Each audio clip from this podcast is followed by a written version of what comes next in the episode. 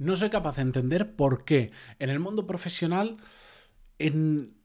vamos a tal punto de formalismo que las personas muchas veces dejan de, de ser ellas mismas para comportarse de otra manera tan diferente que es difícil entender de, verdad lo que esa persona está pensando, cuál es su opinión sincera sobre un asunto. Así que hoy vamos a hablar muy breve, porque este tema no da para mucho, se explica muy rápido, básicamente, y es mi opinión sobre el tema, sobre por qué no tenemos que ser tan, tan formales en el mundo profesional y podemos comportarnos un poco más como las personas que somos, con moderación, tampoco nos pasemos, pero de verdad que no aporta nada el exceso de formalismo. Lo vemos en el episodio 1399. Para cerrar la semana, yo soy Matías Pantalón y esto es Desarrollo Profesional, el podcast donde hablamos sobre todas las técnicas, habilidades, estrategias y trucos necesarios para mejorar cada día en nuestro trabajo.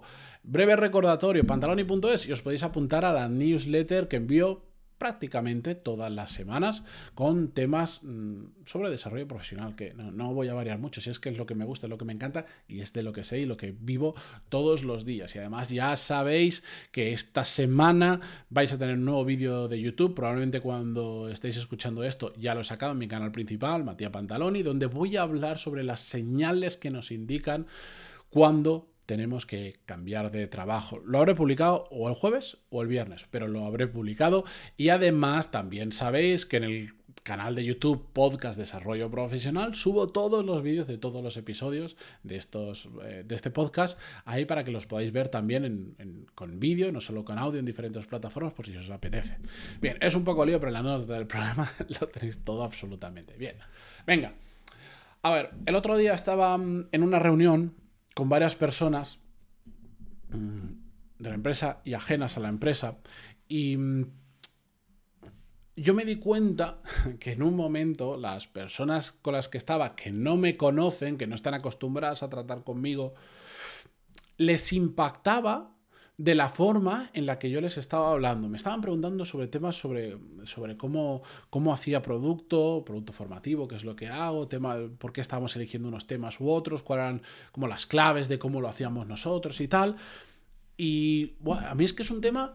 A ver, es mi trabajo y me encanta lo que hago. Entonces, cuando hablo sobre ello y cuando alguien me da pie a hablar en profundidad sobre las claves eh, que puedes, las claves que para mí son importantes de, a la hora de crear formación, especialmente online, pero en general formación, es que sale de mi corazón, sale de mi corazón y no puedo ser más honesto y más sincero y no me puede gustar más hablar de ello porque es algo que vivo todos los días que, que, me encanta, me encanta lo que hago.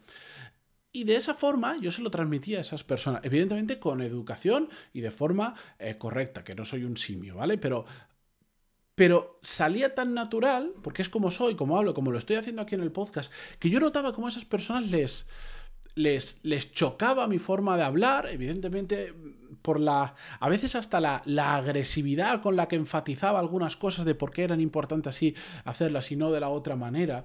Em, que me llamó a mí la atención lo que le llamaba a ellos la atención. Es decir, era tan impactante para ellos escucharme hablar de esa manera que les chocaba. ¿Por qué? Porque ellos eran el caso extremo. Eran dos personas, mm, además era eh, la jefa y una empleada de esa jefa, digamos, y estaban tan rígidas mentalmente en la forma de comunicarse, la forma de pensar, en todo, que yo un tema que me gusta mucho es el intentar leer y entender qué pasa por la cabeza de las personas más allá de lo que me están contando, temas de lenguaje corporal, de por qué piensan eso.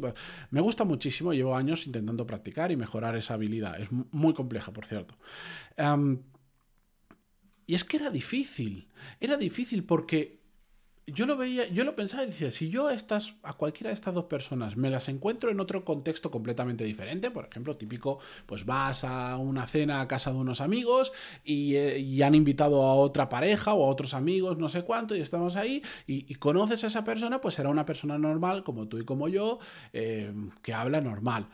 Y si yo la conociera en ese contexto, para mí serían dos personas completamente diferentes. Y para mí eso no tiene sentido. Evidentemente, cuando tú estás en un entorno profesional y estás hablando con potenciales clientes, con proveedores, con, con lo que sea, eh, como no conoces, no conoces a esa persona, no tienes confianza, pues es evidente que tu propio lenguaje marca cierta diferencia, cierta distancia con esa persona. Eh, tendemos a ser más formales, tendemos a ser más educados de lo normal y que me parece eh, la forma correcta de hacerlo. Pero cuando te pasas de rosca, lo que te conviertes es una persona que eres, aunque no lo hagas a mala, eres completamente falsa. No eres tú, no estás expresándote como eres tú, no estás pensando probablemente como eres tú, te estás callando cosas que sin necesidad de que si las dices y eres a alguien o generas algún problema, te las callas porque eres tan formal, quieres ser tan, tan, tan, tan formal que mm, te vuelves completamente neutro, completamente plano, no hay una opinión. Prácticamente cuando yo me encuentro con este tipo de personas, puedo adivinar lo que van a decir, puedo adivinar cómo van a pensar, cómo van a razonar, porque son completamente planas, porque están en modo piloto automático, modo tengo que parecer extraordinariamente formal en esta comunicación, a pesar de que sea una, una reunión o una charla completamente informal. Eso no aporta nada, de hecho yo creo que resta, porque al final lo que haces es que generas cierta hasta tensión dentro de la, reunión y haces que el resto de personas, curiosamente, normalmente, se pongan en el mismo plan que tú. Y cuando todo el mundo se convierte en plano, en neutro, en poner una cara bonita, una sonrisa y decirte más o menos lo que quieres oír y poco más, y no mojarme en absolutamente nada, y no dar mi opinión a ver si algo va a chocar o no sé cuánto, la conversación es completamente estéril y aporta más bien poco. Entonces, en mi opinión. Está bien ser un poco más formal, está bien guardar cierta distancia, ser más educado, pero no caigamos en, esa, en esas conversaciones estériles que no aportan nada. Muchas veces, siendo más natural, mucho más real, se va mucho más al grano, la gente expresa su opinión y por lo tanto es mucho más fácil llegar a un punto bueno, a una mejor solución, a un mejor trato, a un mejor contrato, a un mejor de todo, cuando la gente expresa de forma correcta su opinión, es capaz de hacerlo, no tiene miedo en hacerlo y, todo fluye mucho mejor, es mucho más fácil. Yo abogo porque nos quitemos el palito del culo, muchas veces, con perdón, esto a YouTube no le gusta em, que diga este tipo de cosas, pero de verdad, quitémonos los excesos de formalismos y seamos más naturales y pasemos más a la acción. ¿De acuerdo? Nada, simplemente era algo que hace tiempo quería hablar en el podcast, que yo creo que de hecho no lo había hablado eh, jamás. Espero que haya gustado este episodio o cualquiera de los, de los que habéis escuchado. Si os gusta, estéis en la plataforma que estéis, suscribiros, darle a seguir o el botoncito que sea, que no voy a repasar todas las plataformas y todos los tipos de botones que tienen, porque sería una locura. Y nada, continuamos la semana que viene con un nuevo episodio en Spotify, en Evox, en iTunes, en YouTube, donde sea que lo escuchéis. Y descansad. Adiós.